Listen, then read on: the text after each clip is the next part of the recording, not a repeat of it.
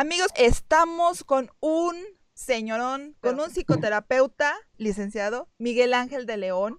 Él es fundador y presidente de Grupo Iscalti, con más de 20 años de experiencia apoyando a niños, adolescentes, a comprender un poquito cómo piensan, cómo es su manera de actuar y de ser, así como también a, familias enteras con terapias eh, en pareja, en grupo, él también ha estado eh, haciendo eh, cursos, ahora sí que cursos masivos de escuela para padres, creador del libro ¿Por qué ir a terapia? Que la verdad eh, lo recomiendo mucho porque muchas personas creen que ir a terapia es como ya estar loco y la verdad es que no. Así como nosotros limpiamos nuestras computadoras y nuestras casas, yo creo que también es muy importante limpiar nuestra cabeza.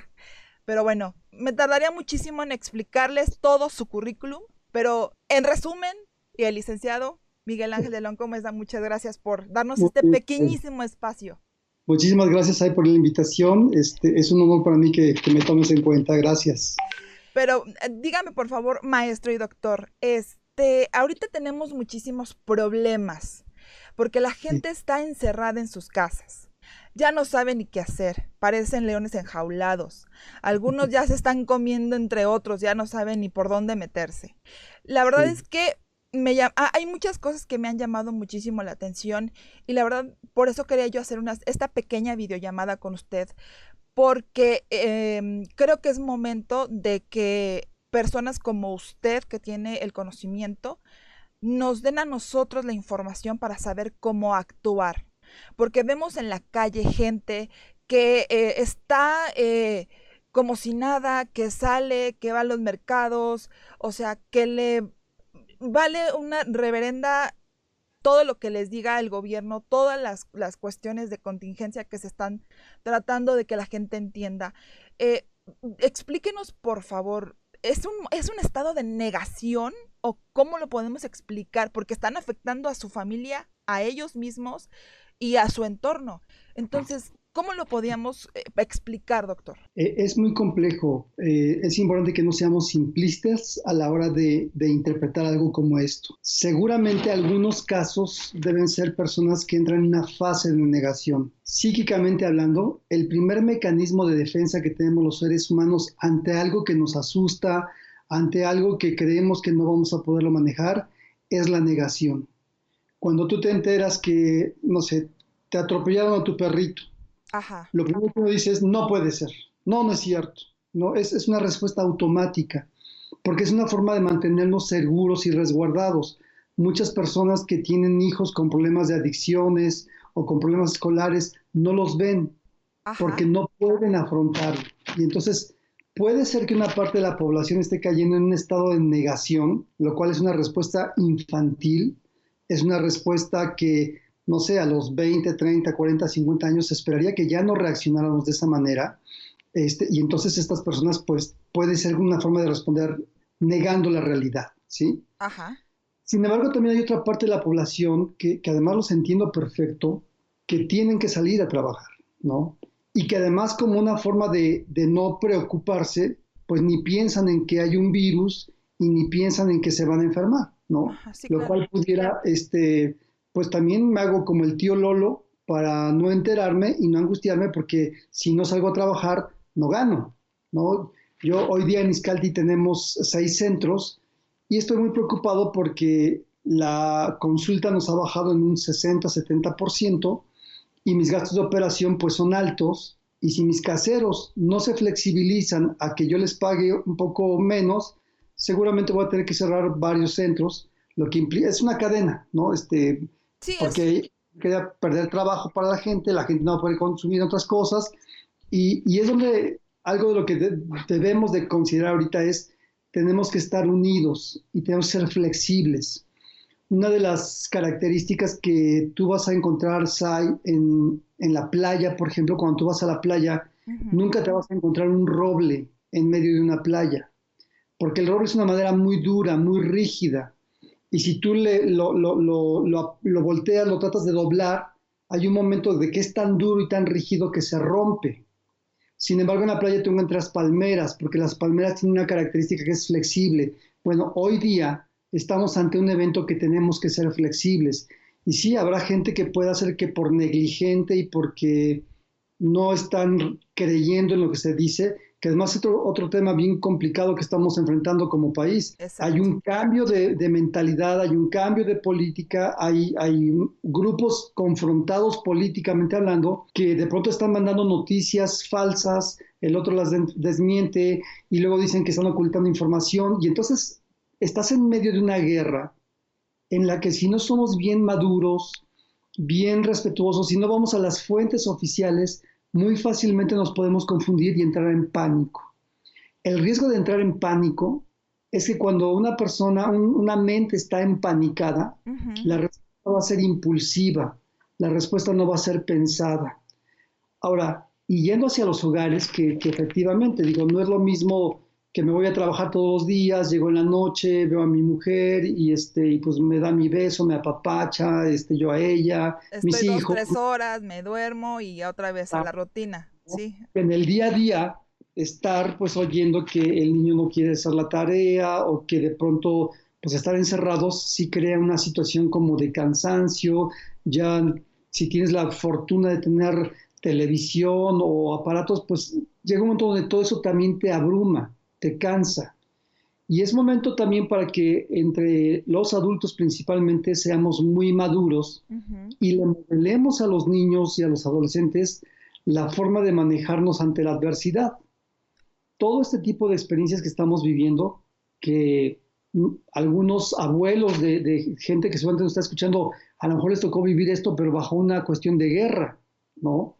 Gente de España que les tocó la guerra civil, es gente, eh, bisabuelos que a lo mejor estuvieron en la Segunda Guerra Mundial, que era, estás confinado, pero además hay guerra y hay bombas, y o sea, no estamos viviendo nada así.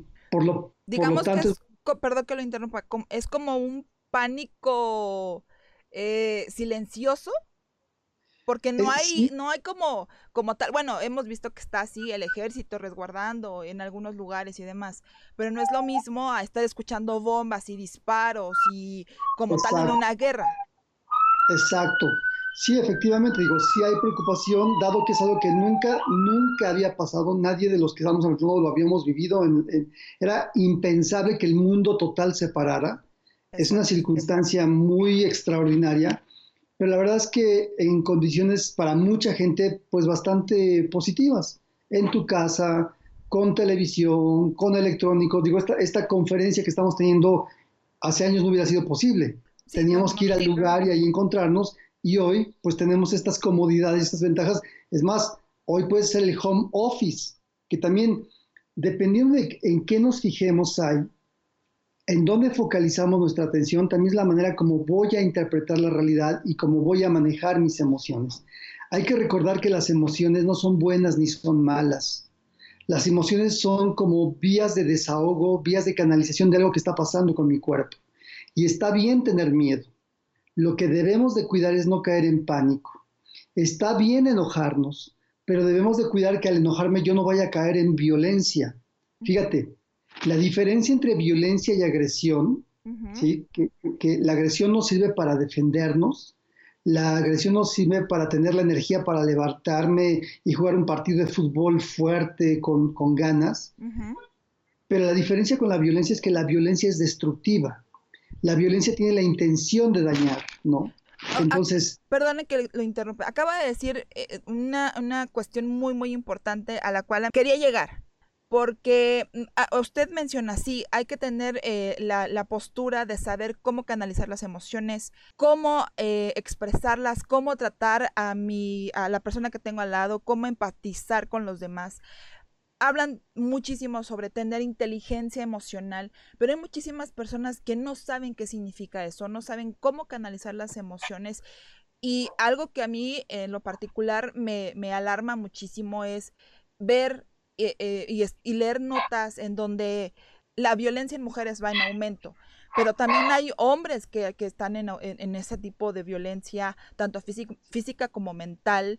Eh, los niños, la nota que a mí me hizo algo que no capta mi, mi cerebro es de, están agrediendo a doctores, o sea, mientras en otros países están alabándolos y son héroes y les dan premios y lo que sea, aquí en México los agreden, les, les niegan el servicio, este, les avientan cloro, o sea, eso es lo que a mí yo digo, o sea, a ver, no entiendes que son personas que te están ayudando, que son las únicas que te pueden ayudar en caso de que tú te enfermes de COVID o, lo que sea. O sea, a ver, ahora sí que explíquenos, por favor.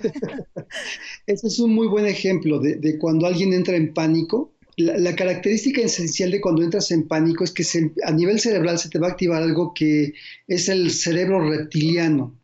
El cerebro reptiliano es el cerebro más primitivo que todos tenemos. Eh, en ese lugar, haz de cuenta que, hay como si tuvieras un disco duro que tiene guardado una capacidad de respuesta automática para cuando tú te ves en una situación de peligro. Y entonces, si yo estoy en peligro, todos los animales y los seres humanos, cuando nos vemos ante peligro, tenemos dos formas de responder básicamente. O ataco o huyo.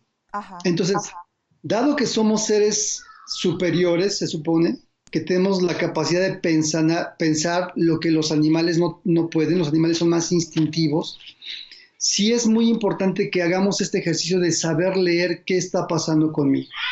Si yo voy a entrar en una reacción violenta, en donde violento significa ir a pegarle o a lastimar a otro, insisto, puedo estar muy enojado y puedo mostrarme incluso agresivo en mi reclamo, en mi enojo, pero cuando yo me paso a la violencia, lo que voy a provocar es que justamente, y, es una metáfora muy, muy real, yo no voy a apagar el fuego con más fuego, ¿sí? Yo apago el fuego este, con agua o con algo completamente diferente, pero no con más fuego, porque si no esto va a escalarse. Psicológicamente hablando, lo que pasa es que si tú te enojas y me gritas y yo me escalo y, y te grito más y luego tú te escalas y me gritas más y vamos en este ascenso de, en lugar de calmar nuestras emociones, nos vamos escalando, pues es cuando puedes llegar a la violencia. Entonces, para la gente que sabe, que se identifica, que ha tenido respuestas agresivas que van creciendo, eh, en los niños muy chiquitos aplicamos algo que se llama el tiempo fuera. Tiempo fuera es meto al niño en una habitación y ahí lo dejo hasta que se calme. Bueno, tú como adulto, si te estás escalando, salte un rato de la casa, métete solito al baño. El segundo ejercicio que, recomendaría si estás muy furioso es haz 200 sentadillas y puede sonar ridículo y, este, y exagerado, pero literalmente haz 200 sentadillas y verás que en las sentadillas 50 ya toda esta furia se está bajando y estás teniendo un sentido de respuesta completamente diferente. Entonces, eh, te diría que me parece como muy, muy importante que ahí la gente pueda entender esta, este, esta forma de respuesta. Si yo aprendo a controlar mi furia, si yo aprendo a tener una respuesta asertiva ante las emociones que me pueden desbordar, seguramente mi convivencia va a ser más armoniosa y vamos a estar más creativos. La otra parte muy importante en la convivencia con, en, en familia es tener actitudes o actividades de recreación. Es muy importante que juguemos, que hagamos cosas para pasarla bien, ¿no? Cuando trabajamos, frecuentemente no tenemos tiempo para pasarla bien. En este momento hay que buscar esas oportunidades para cómo me divierto con mis seres queridos. Hoy YouTube, que es una maravilla y que mucha gente tiene acceso a esto, eh, si tienes hijos pequeños, búscate un tutorial de cómo hacer magia y enséñale a tu hijo a hacer magia y diviértete con tu hijo haciendo magia. Si tus hijos adolescentes quieren aprender a bailar y no saben, ponte ahí con, con y tú eres bueno para la bailada, ¿no? Este, enséñales a bailar Los Ángeles Azules o este, al Bronco o todas estas cosas que, que, fíjate, nada más de mencionarlos, Sai, nos generan risa, nos, nos conectan con un sentido de alegría, ¿sí? Entonces, el punto clave aquí es la actitud que yo voy a tener ante esto. Hay un planteamiento que vengo haciendo con la gente que me ha entrevistado y es hay por lo menos dos posturas que tú puedes tomar ante el coronavirus. ¿Vas a ser parte de la solución o vas a ser parte del problema? Si yo decido ser parte de la solución, voy a saber cómo actuar y qué hacer para no hacer el problema más grande, ¿no? Es normal que en la pareja, en, en el encierro, tengamos discusiones. Lo que no se vale, lo que no nos podemos permitir es faltarle el respeto al otro sea mi esposa, sea mi abuelito, sea mi mamá, sea mi hijo, si yo quiero respeto, lo primero que tengo que hacer es ofrecer respeto. De otra manera, voy a entrar a conflictuar mucho las cosas en el hogar. O sea que podríamos eh, decir, digo un ejemplo, hay, personas que ahorita a lo mejor por X circunstancias de la vida eh, estaban a lo mejor en un proceso de divorcio o algo que les, que bueno, que tenían que separarse y que les tocó, ni modo, o sea, estar juntos aunque ya no se lleven bien. ¿Cómo, ¿Cómo, se podría llegar a, una, eh, bueno, más bien, se podría llegar a un acuerdo, como a una tregua? El, acto, es, el acto es voluntad. Si tengo, si tengo voluntad de hacerlo, eso es lo que necesitamos realmente. ¿No? Las personas que no tienen voluntad, hagas lo que hagas, le pongan las mejores condiciones, no lo van a hacer. Pero si yo entiendo y asumo que hay una problemática que requiere de todos para resolverlo, que requiere de, respeto. La regla número uno hay que tener es respeto, ¿no? Y creo que todos podemos saber qué es respetar, ¿no? Sí, por supuesto. A veces respetar puede ser el no hacer algo que a mí me parece muy sencillo y muy tonto, pero para mi pareja o para la otra persona es algo importante. Darle importancia. Me puede parecer ridículo, no me puede gustar, pero tengo que darle importancia a lo que esa persona me está, me está manifestando. E igual también con los niños, porque hay muchísimas personas que por ser niños, pues no les toma la importancia como la que es. O sea, los toma como, ay, sí, hijo, vete, ajá, sí, eh, sí, no, o sea, no es importante. O sea, todavía sucede que a los niños, a los jóvenes, los minimizamos. Pensamos que porque son chiquitos no se dan cuenta o no saben de lo que les estamos hablando. Entonces es muy importante que en ese sentido, como adulto, ¿qué le voy a pedir? Muchos de mis adolescentes me dicen, a ver, este, ¿por qué le voy a, responder con respeto a mi papá si él me habla con majaderías? ¿Por qué él, este, él me pide que lo respete si él a mí no me respeta? Entonces, tienen razón cuando, yo trabajo con adolescentes y me, contestan esto, pues me dejan desarmados. Y entonces a los padres les pido siempre, tú puedes fallar en todo, pero como autoridad no le puedes faltar al respeto a tu hijo, porque entonces pierdes la autoridad moral para exigirle respeto. Si tú lo respetas, tienes toda autoridad moral para exigir que te respete a ti. ¿Y cómo, cómo manejarlo con personas que son tercas? Porque hay papás que no aceptan, y, y de verdad, eh, digo, he visto casos que no aceptan que yo por ser padre, yo soy el que tengo la razón, tú no, yo sí.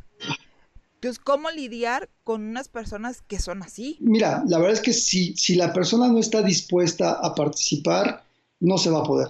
Tiene que haber un acto de voluntad. En el caso de jóvenes, por ejemplo, o adultos que de pronto pueden ser hasta violentos, quizá tengas que acudir a una fuerza mayor, que puede ser un abuelito, una abuelita o incluso la policía, ¿no? Eh, me ha tocado ver adolescentes que se ponen de verdad tan altaneros y tan groseros que pueden llegar a golpear al padre, a la madre. Es momento para agarrar el teléfono y llamarle a la policía. El mensaje que tienes que darle a esa persona es hay un límite y el límite lo va a poner a quien esa persona le, le imponga respeto. Si aún así no logras que esa persona te respete, entonces se hace el uso de la fuerza. La policía por eso existe porque la policía es la que cuando la razón ya no pudo caber, cuando ya no hubo manera de convencer al otro, entonces la fuerza pública tiene por ley el derecho y el uso de la fuerza para someterte y hacer que las cosas entren en orden. Cuando no hay una ley, cuando no hay una autoridad, entonces puedes caer en algo que se llama autoritarismo y en el desorden y en el caos. Entonces no podemos permitir que eso pase.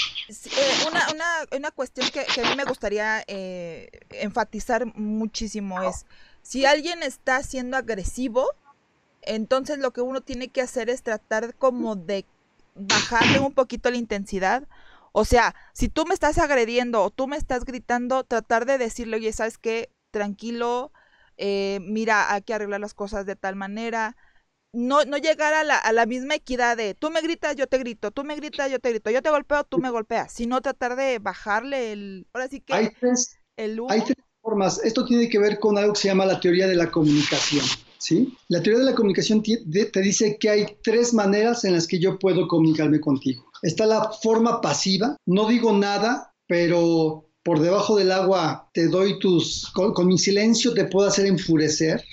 Con mi silencio te puedo decir eres un estúpido. Con la indiferencia, sí, sí. más, sí, claro. No, es la comunicación pasiva. La comunicación agresiva, que es justamente esta escandalosa, que golpea, que grita, que ofende, que dice, Y la tercera, que es la alternativa que nosotros proponemos, sería la comunicación asertiva.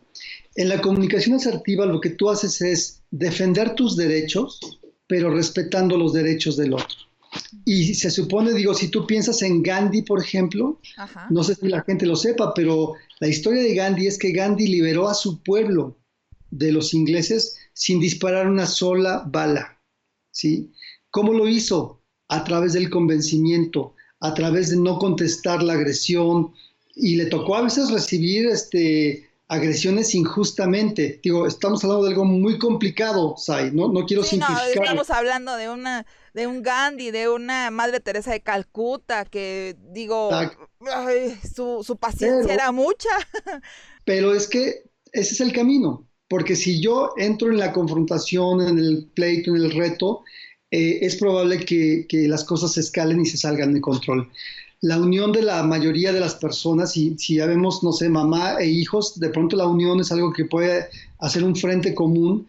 Eh, algo que es preocupante ahorita es que efectivamente muchas mujeres están siendo violentadas en sus casas. Y entonces esas mujeres tienen que encontrar una fuerza en su entorno, en lo que se llaman redes de apoyo, para que el agresor sepa que no se va a salir con la suya, que va a haber algo o alguien que lo puede frenar pero esto implica obviamente que cada uno de nosotros que nos estamos defendiendo tengamos la interés y la, confianza de decir basta. El uso de la voz es otro, otra herramienta muy importante, Sai. Con algunos niños pequeñitos, algo de lo que les enseñamos, eh, tenemos un programa que se llama Prodefensa, que es un programa para enseñar a la gente a protegerse de, de actos violentos, del bullying, del intento de robo, de secuestro y donde enseñamos a la gente que lo primero que tienen que aprender es a manejar su voz. Cuando tú ante un agresor te portas como si fueras una presa, es decir, tú imagínate un lobo e imagínate un conejito. El conejito para el lobo es una presa. El conejito cuando ve a un lobo se hace chiquito. El conejito se siente amedrentado, se puede hasta paralizar, ¿sí? Y eso el lobo lo detecta, lo percibe y entonces va y ataca. Pero si de pronto el lobo se encuentra con otro lobo o con una pantera, la va a pensar. Si yo al estar frente a un agresor me comunico bajando la mirada, bajando mi volumen de voz, mostrándome en lugar de, bien parado, derecho, no me refiero a con los puños arriba, sino simplemente parado erguido y además el tono de mi voz es firme y fuerte, yo ya estoy comunicando algo ahí. Yo ya estoy diciendo, no quiero problemas, ¿sí? A los niños pequeños les, enseñamos unos comandos de voz que es, por ejemplo, cuando alguien se les acerca o tienen miedo, es, aléjate, no eres mi papá, no eres mi mamá, no te conozco, no quiero problemas, pero hacerlo llamativo, hacerlo fuerte, para que el entorno se dé cuenta y entonces el agresor, al darse cuenta que tú tienes esta herramienta, puedes disuadir su intento de agredirte. Son estrategias que de pronto vale la pena tenerlas en mente, ¿no? Este, digo, si los vecinos oyen que aquí mi mujer me está agarrando a golpes y pego de gritos, seguramente alguien va a venir a tocar. ¿no? ¿Quién sabe? Porque también ahorita, perdón que lo interrumpa, porque también hay muchísimas personas que dicen, no, ahorita ni me meto en problemas, mejor, o sea, me alejo. Sí, puede ser. Hay gente que es así, y lo he escuchado de muchas personas que dicen, no, yo mejor me alejo y hay que se hagan bolas, porque la verdad no me quiero meter en problemas. Sí la verdad. Pero también es verdad que hay gente que puede decir, llamo a la policía, no entro yo, pero le llamo a la policía algo está pasando aquí y hablo a, la persona que tiene la capacidad para poder intervenir. El punto es que cada uno de nosotros sepamos hacer o tomar acciones que nos ayuden a evitar que la violencia se escale. Exacto. Doctor, eh, una, una pregunta que a lo mejor es un poco complicada. ¿Cómo podemos sacar lo mejor de nosotros mismos en, una, en un momento de crisis como este? Fíjate que hace rato me llegó unos, unas fotos de varios eh, lugares de comercios donde están poniendo letreros de si usted es mayor de edad y no tiene para comer, venga y yo le regalo una pizza eh, o una rebanada de pizza. Juntos vamos a salir adelante. Otra foto era eh, afuera de un centro comercial, decía, si necesitas, toma uno. Si puedes, deja uno. Y había arroz, agua, frijoles, este, alimentos, ¿no? Creo que en la medida que cada uno de nosotros acudimos a esta parte bondadosa, buena, que además como mexicanos me parece que la tenemos muy en el corazón, Sai. El mexicano es generoso, es que, querido y reconocido a nivel mundial por su capacidad de dar. Y a veces parece magia, Sai, pero cuando tú das, hay, hay un mecanismo psicológico que se llama identificación proyectiva. Es un mecanismo en el que yo puedo provocar que tú actúes conmigo como yo no quisiera, ¿no? Por ejemplo, esto funciona para bien o para mal. Cuando tú vas al banco y la cajera, tú le das el dinero y, de regreso te avienta ella el, el recibo o te pone mala cara, tú en automático tienes ganas de escupirle un ojo y patearla, ¿sí? Es, es una reacción automática cuando tú vas a algún lugar, eh, recuerdo hace algún tiempo fui a, una casita muy humilde en el campo. Cuando llegamos, las personas nos ofrecieron la, mejor banquita, muy feita, pero la que se veía más cómoda. De inmediato sacaron un plato con frijolitos, con tortillitas, y sentí ese deseo de darme que me provocó unas ganas de darle yo a estas personas. Yo no les quería quitar, o sea, es un mecanismo psíquico que, es en automático, Sai. Cuando tú puedes acudir a este genuino, ¿eh? no, no interesadamente, sino que genuinamente tú das, Sai, provocas de parte del otro las ganas de dar. A nivel neurológico hay algo que se llama las neuronas espejo, que yo creo que tienen una parte de, de, juego en esto. Las neuronas espejo te hacen que de manera como automática, cuando ves algo en el otro, tú lo, lo tiendes a actuar, ¿no? Pero psíquicamente y emocionalmente también nos pasa eso. Entonces, yo te diría, ojalá que cada uno de nosotros pensemos en nuestra parte noble, en nuestra parte generosa, y casi seguro que si tú das genuina y, desinteresadamente, vas a provocar de, regreso lo mismito. Y en ese sentido creo que también podemos traer en un círculo virtuoso más que en un círculo vicioso y a las personas que están solas, y lo pongo entre comillas porque digo, hay muchísimas plataformas, como lo mencionó, y muchas maneras de poderte comunicar con el mundo exterior, pero hay muchísimas personas que en estos momentos de crisis se sienten solas o están solas en casa. ¿Qué, ¿Qué se les puede recomendar? Mira, ahí hay que entender por qué algunas personas están solas. Eh, llega a suceder que la misma persona provoca estar solo o le gusta estar solo. Y es momento para que si necesitamos, también levantemos la mano y pidamos ayuda. ¿sí? Eh, si yo soy vecino de alguien solitario, y especial si ese solitario es además mayor de edad, también es un buen momento para que otra vez acudiendo a mi deseo de dar y de compartir, pues vaya y toque y simplemente vecino se le ofrece algo, le puedo servir en algo, este, yo le puedo ayudar a ir por su mercado para que usted no salga, este, yo puedo traerle algún encargo, si tiene que ir a hacer un pago, yo puedo irle a hacer ese pago. Y entonces creo que esto va a generar ese sentido de, de, solidaridad y de comunión que frecuentemente los mexicanos hemos mostrado ante catástrofes, ¿no? Te digo, no es tan dramático y, explosivo como fue el terremoto, que, veías pues a la gente perdiendo todo y, quedándose atrapada y, oías que estaba la gente enterrada y, entonces todo lo hizo como muy visual. Hoy no es tan visual, pero estamos en una tragedia, ¿no? Este, que a lo mejor a muchos no nos va a pasar nada, pero puede llegarnos a suceder. Y entonces ante esto, intervenir con generosidad y controlando nuestro pánico, pues bueno, una forma es hacer comunidad, hacer grupos, ¿no? Es, esta idea de la red social es muy importante.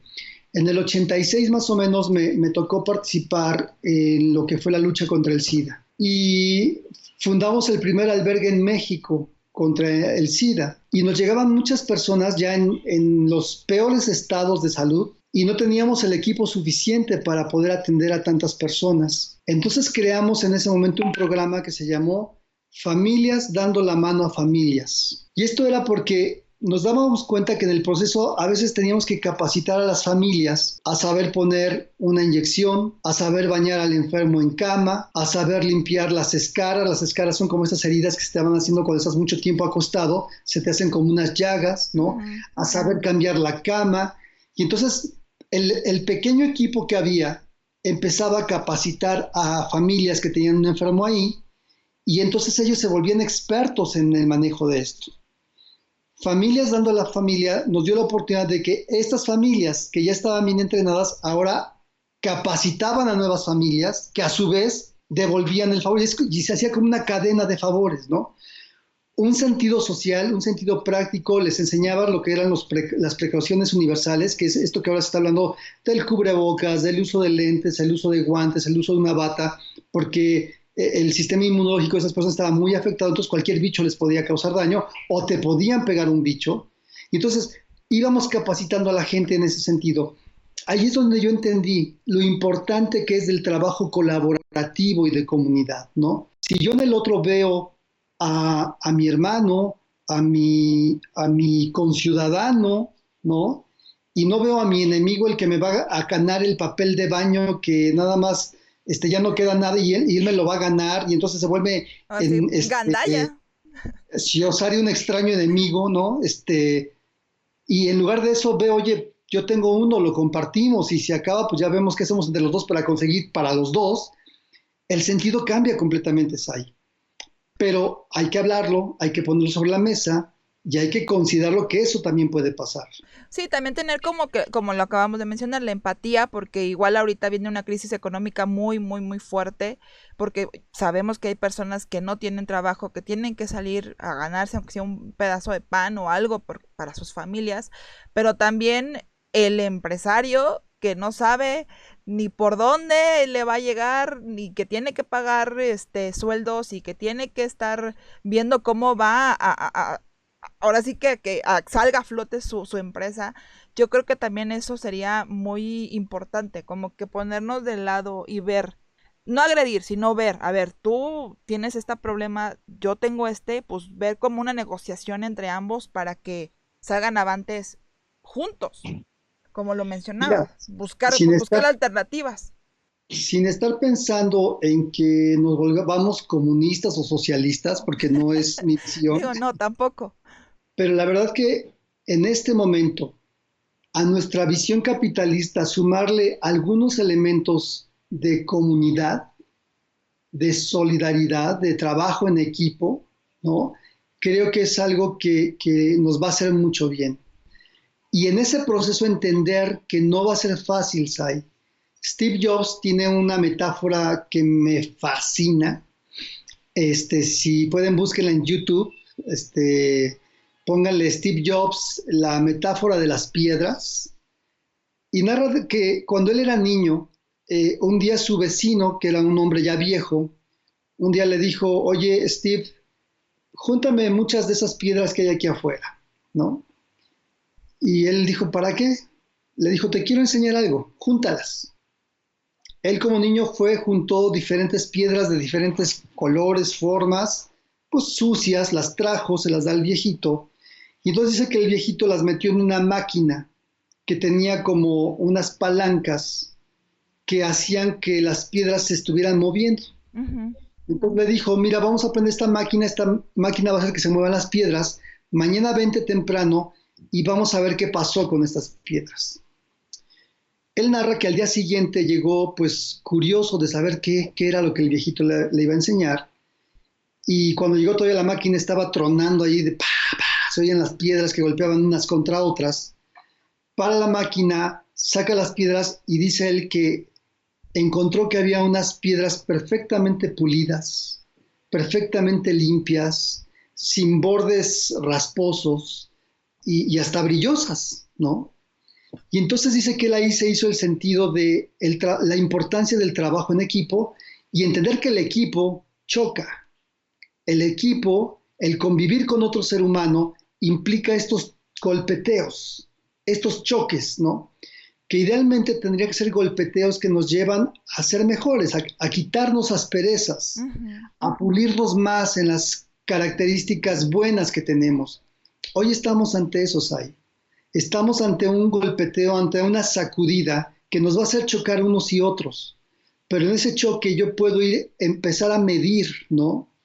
Si de pronto estaba yo irritable y de malas y le contesté feo a mi esposa, voy a dejar que se me baje el enojo, voy a dejar pasar tiempo para que se me baje el enojo. y después voy a ir a decirle, lo siento, te quiero, discúlpame, ¿no? Y si ella también entiende que, me pasa eso y me recibe mi, disculpa y, me recibe mi, intento de reparar el daño que hice, esto nos va a unir, Sai. Esto nos va, a llevar a tener una relación real, pero sana. Y se vale a hacerlo, porque hay gente que también tiene miedo a decir ese tipo de, de palabras. Por supuesto, he estado compartiendo mucho sobre esta mujer Brené Brown, que es una investigadora de la vulnerabilidad y que en sus estudios de investigación ha descubierto que el ser humano tiende a nunca quererse sentir vulnerable. Cuando nos sentimos vulnerables de inmediato nos hacemos los fuertes, ¿no? Y yo no lloro, y los hombres no lloran, ¿no? Y, este, y aquí no se siente nada, y, este, y es un error grave, porque ella ha descubierto que la gente que bloquea su capacidad de sentirse vulnerable también bloquea su capacidad para ser sensible. Y entonces no se sienten vulnerables, pero se vuelven fríos, se vuelven indiferentes, se vuelven desconectados del otro. Y eso, y eso hace que problemas. Claro, porque no puedes ser empático, porque no puedes entender lo que al otro le está pasando, te vuelves muy egocéntrico. Y ojalá que el ser humano cada día más se dé cuenta que el ser egoísta es un problema, porque te vas quedando solo o vas generando mucha mala vibra, mala dinámica en tus interacciones humanas. Hoy la vida nos está poniendo esto, mira, el hecho de que estemos encerrados, eh, hay un lugar donde eh, vive mi madre, que ayer me mandó una foto de cuatro este, ¿cómo se llaman estos pájaros pavorreales, no? Este, en, unas, en, en, los árboles, ¿no? Este, ella vive en el campo, en un lugar fuera, y, nunca en la vida habíamos visto eso. Un pájaro carpintero también llegó, ¿no? Y entonces te das cuenta cómo este guardarse el humano permite que cosas buenas de la naturaleza sucedan. Entonces también tenemos que caernos en cuenta que hemos sido tan egoístas que hemos hecho que la naturaleza se repliegue. Y con tantitos días que nos guardamos, la naturaleza es tan generosa que nos vuelve a dar. Entonces, mira, son reflexiones que nos deben de servir. O sea, este coronavirus tiene cosas muy feas, pero tiene otras muy interesantes. Y que si las sabemos apreciar, si las sabemos tomar, vamos a aprender cosas muy buenas para el futuro, para nuestros hijos. Yo me parece muy padre que los niños estén viviendo esto en el sentido de darse cuenta cómo cuando el ser humano se guarda un ratito, bueno, creo que en Italia los delfines ya andaban por los canales de, Venecia, ¿no? Este, igual pavos reales y jabalíes andan en las calles, ¿no? Nuestros hijos están viviendo eso y se están dando cuenta que cuando el ser humano deja espacio a la naturaleza, esta viene y se hace presente, ¿no? Eh, quiero, quiero investigar, no sé si tú sepas algo, pero ¿estará pasando algo con, con la capa de ozona? El hecho de que no se esté contaminando tanto, ¿estará generando una recuperación de la capa de ozono. Pues mire, de hecho, de, hecho eh, eh, de, ver que, no está el smog y ver las montañas y, ver paisajes preciosos que han, han, publicado en diferentes plataformas de cómo se ve el cielo y que todo el mundo dice, ay, ojalá y siempre amaneciera así, pues eso significa que, pues sí, o sea, necesitábamos como que como que guardarnos un poquito porque decía ya la naturaleza, ya, por favor, ya, quítense, ¿no? Porque el humano me está haciendo daño literal. Así es ahí. Entonces, darnos cuenta de todo esto eh, nos puede llevar a trascender. Fíjate, la palabra trascender significa cruzar en ascenso, ¿sí? Estamos ante una crisis ahí y la palabra crisis significa peligro y oportunidad al mismo tiempo. Una crisis te, te impone. Si lo haces mejor, vas para arriba.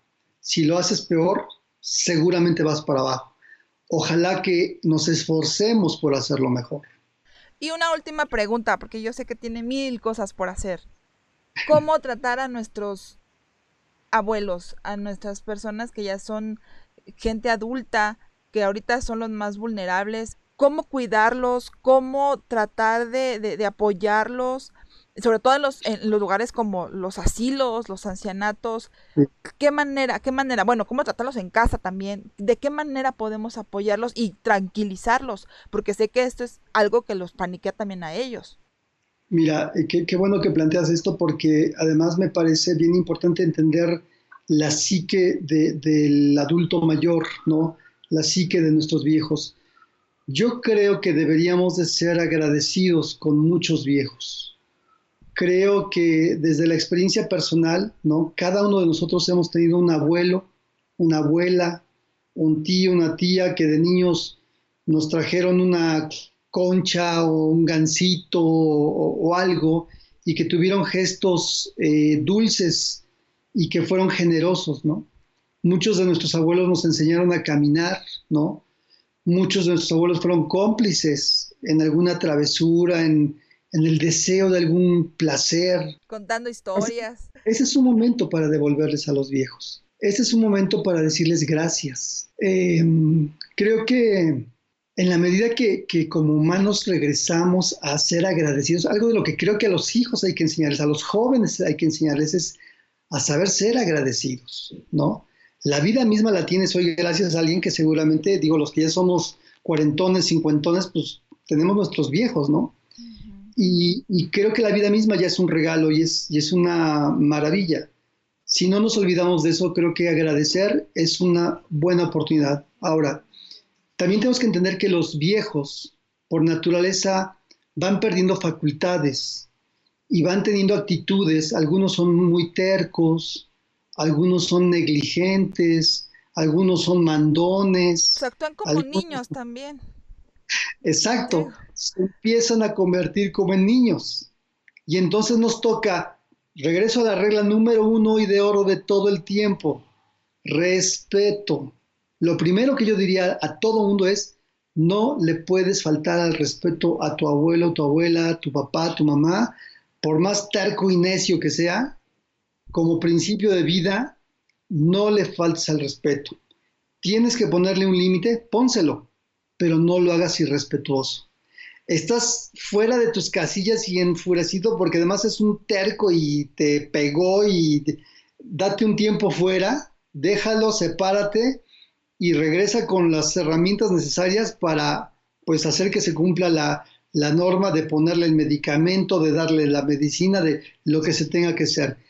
En un extremo a lo mejor hay cosas que hay que respetar. Si el viejo no se quiere tomar la medicina, respétalo. Es su vida. Fíjate que cuando trabajé en el tema del SIDA, em, aprendí otra cosa que me parece muy importante. El enfermo terminal pierde todo. Pierde hasta la capacidad de tomar decisiones. Hay un momento donde los hijos dicen si vive o si no vive, o si le dan medicamento, y eso es algo horrible, ¿sí? Que tú pierdas esa capacidad de decir yo quiero esto. Ojalá que a los viejos se los podamos ir respetando lo más posible. Es un derecho humano. Primero le pregunto, ¿tú qué quieres? Si es medianamente sensato y razonable lo que el abuelo quiere, hay que respetarlo. Si no pone en riesgo su vida, hay que respetarlo. Pero si aun cuando ponga en peligro su vida, pero es su decisión no hacer o hacer algo, también me toca respetarlo, ¿no? Este, a veces esto puede tener costos para la familia, para, para uno, solamente decir, mira, yo puedo con esto, si tú te enfermas no voy a tener dinero para hospitalizarte, tendrías que pasarle el internamiento o el cuidado aquí en casa con las limitaciones que tenemos, ¿no? y es dejarlo vivir la consecuencia de sus decisiones. No generarme culpa porque no lo pude llevar al mejor médico o hospital, simplemente es aceptar las circunstancias que la vida nos está imponiendo. Pero el respeto a los viejos me parece que es elemental. Y por el otro lado también hay viejos que son muy fuertes, que son muy saludables, que son muy alegres, que están bien, que se pueden quitar, cuidar. Hay muchos que están viviendo solos, ¿no? Entonces hay que hablarles, hay que decirles, aquí estoy, eres importante para mí, este, esta conexión de la que te hablaba hace rato, cuando, cuando uno se permite ser vulnerable, conectas, ¿no? Pero, piensa en cuando te digo conectas, Sai, no es te llamo por cubrir el requisito, o sea, conecto, o sea, comunico con mis emociones y con mis acciones que de verdad me importas. Y eso a ti, a mí y a cualquiera nos hace sentir muy bien. ¿Cómo hacerle? Porque ok, sí, respeta la decisión de, tu papá o de tu abuelito de no quiero que me den medicinas, no quiero que me den eh, nada de, medicamentos, ni yo quiero comerme mi refresco y mis donitas y me, vale, ya me voy a morir. Mi cigarro. Sí, sí, sí. Pero ¿cómo, cómo, cómo luchar? ¿Cómo, ¿Cómo hacerle?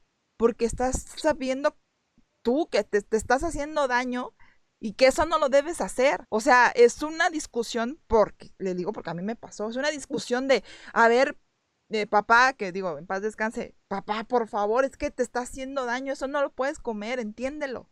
Y era una, y era una terquedad. O sea, ¿cómo, ¿cómo involucrar, cómo empatizar con eso? Mira, tú tienes que, tienes que, que entender que hay una edad en la que lo único que tienen seguro es eso, su capacidad de decidir. En el, en el mundo médico es muy, muy cuestionada esta esta ética de si al enfermo se le dice que está en fase terminal o no se lo dices. Mucha gente prefiere no decirle porque se puede poner peor, ¿no? Pero la verdad es que es un derecho de las personas. Saber qué les pasa, decidir qué quieren hacer con su salud. O sea, tú imagínalo hoy, si alguien más grandote y fuerte que tú viniera y te dijera, tú no puedes volverte a parar frente a una cámara de, de este, Skype porque la computadora manda ondas cancerígenas y como yo quiero tu bienestar, no te voy a dejar volverlo a hacer.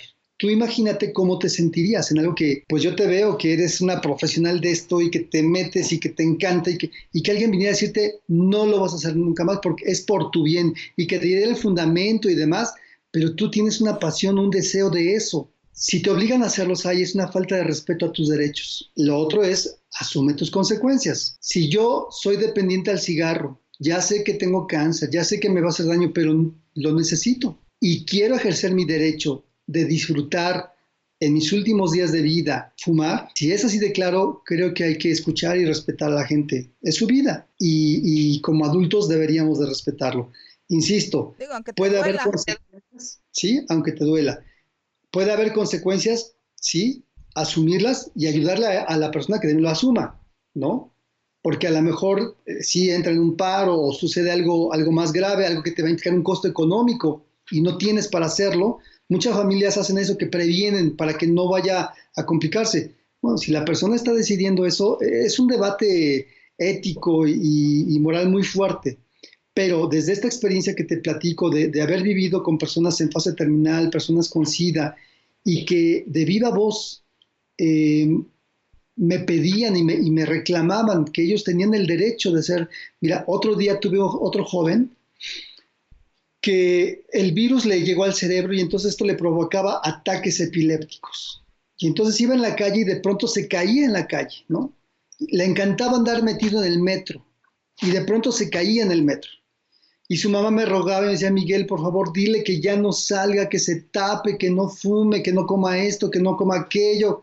Y entonces yo hablaba con él y le decía, oye, ¿por qué haces todo esto que es peligroso para ti? Y este muchacho me dijo un día algo que, me dejó así, me hizo una luz y me dijo, Miguel, yo estoy en fase terminal y prefiero vivir arriesgándome a morir y disfrutar mi vida que estar muerto en vida, en vida encerrado en estas cuatro paredes. Sí sé que me puedo caer al ir al metro, pero vivir es arriesgarte a morir. Y yo no quiero quedarme aquí guardadito, encerradito, sin probar nada de lo que me hace vivir y sentir contento, segurito, pero muerto en vida. Yo quiero vivir, aunque por medio me vaya la muerte. Y fue un pau en la cabeza, Saye, ¿eh? o sea, porque solo el que vive eso, el que está en esa circunstancia, puede hablarte con esa profundidad y, es, y desde esa comprensión de, sí, pero fumar hoy me da vida y, lo quiero hacer. Y creo que es un derecho de cada persona. Nos dejó sin palabras ahora sí. por favor, doctor, maestro, licenciado, díganos, por favor, eh, dónde va a estar próximamente, dónde se va a presentar. Ah, mm, eh, no sé si vayan a haber cursos por medio de webinar eh, de, de Iscalti cuáles son los, eh, los datos, por favor. estamos publicando en nuestras redes, en Iscalti Psicoterapia, que es nuestro Facebook. Estamos publicando periódicamente todas las participaciones que estamos teniendo en medios. Nos han invitado ya ahorita a este, con Sofía Sánchez Navarro, este, con Irene Moreno, con este mm, Canal 11. Ahí están, de hecho, los, los programas. En nuestro canal de YouTube, que es Iscalti México, también tenemos muchas participaciones de muchos medios. La gente nos quiere seguir. Este, ahí pueden este, acceder a toda la información que estamos teniendo. Ahorita estamos esperando, cada año, sabes, hay que hacemos el ciclo de conferencias para padres, que es un evento masivo y gratuito. Este año creo que va a estar difícil que lo podamos hacer, pero eh, en un auditorio, como siempre, perdón, como siempre lo hacemos, pero lo más seguro es que lo vamos a hacer vía electrónica. Igual ahí ya estaré pidiendo ayuda para ver cómo, que necesite. todo esto, porque pensamos que lo podemos hacer, ¿no? que no dejemos de hacerlo y más en un momento tan importante y, y el tema podría ser este, el pánico, este, la, el sistema inmunológico, porque estar tranquilos también fortalece nuestro sistema inmunológico, los efectos psicológicos ¿no? este, ante la pandemia, y creo que lo vamos a poder hacer. Sería nuestro décimo ciclo de conferencias para padres. Este, y pues bueno, ya cuando tengamos la información, esto siempre es en octubre, seguramente será también en octubre, pero a lo mejor con la modalidad de que lo va a hacer en, línea. Sí, por supuesto. Sería una excelente idea, eh, porque así no lo dejarían de hacer lo que necesite ya sabe que cuenta con nosotros. Muchísimas gracias. No, de que al, contrario, muchísimas gracias, eh, maestro y doctor Miguel Ángel, eh, de verdad, por, por, por, todo lo que nos ha, aportado, eh, de verdad, tanto igual a los dos programas que tengo el honor de, de, producir, que es Salud para Todos y Museando Ando, y de verdad que yo creo que es, es increíble todo lo que hace. Entonces, muchísimas gracias, en verdad, por este espacio, porque ella se queda súper ocupado y pues estamos al pendiente. Te mando un fuerte abrazo, Sai.